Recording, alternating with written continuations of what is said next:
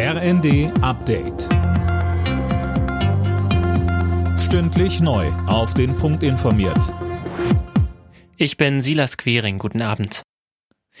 Die Immobilienbranche schlägt Alarm. In den kommenden Jahren werden in Deutschland wohl rund 830.000 Wohnungen fehlen. Davon geht der Zentrale Immobilienausschuss in seinem Frühjahrsgutachten aus. Geplant waren eigentlich 400.000 neue Wohnungen in diesem Jahr. Das wird aber nicht klappen, sagt Andreas Mattner vom ZIS. Bauen ist heute praktisch unmöglich. Die Summe aus blitzartig gestiegenen Zinsen, zu hohen staatlichen Abgaben, Grundstückspreise und Baukosten. Und um es ganz plakativ zu sagen, wer heute baut, geht bankrott.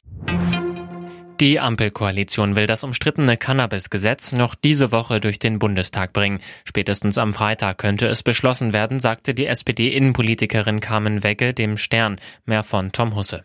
Wegge spricht von einem Meilenstein in der deutschen Drogenpolitik und einer deutlichen Verbesserung der aktuellen Situation.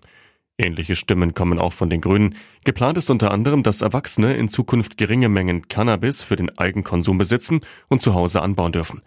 Kritikern gehen die geplanten Kontrollmaßnahmen der Ampel nicht weit genug. Sie sehen den Jugendschutz vernachlässigt. Das Gesetz soll zum 1. April in Kraft treten.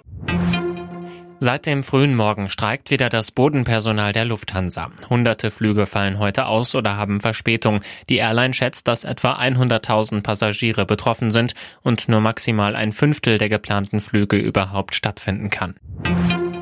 Für Borussia Dortmund steht heute das Achtelfinal-Hinspiel in der Fußball Champions League an. Der BVB muss am Abend zunächst auswärts in Eindhoven ran. Das Rückspiel in Dortmund findet dann in zwei Wochen statt. Alle Nachrichten auf rnd.de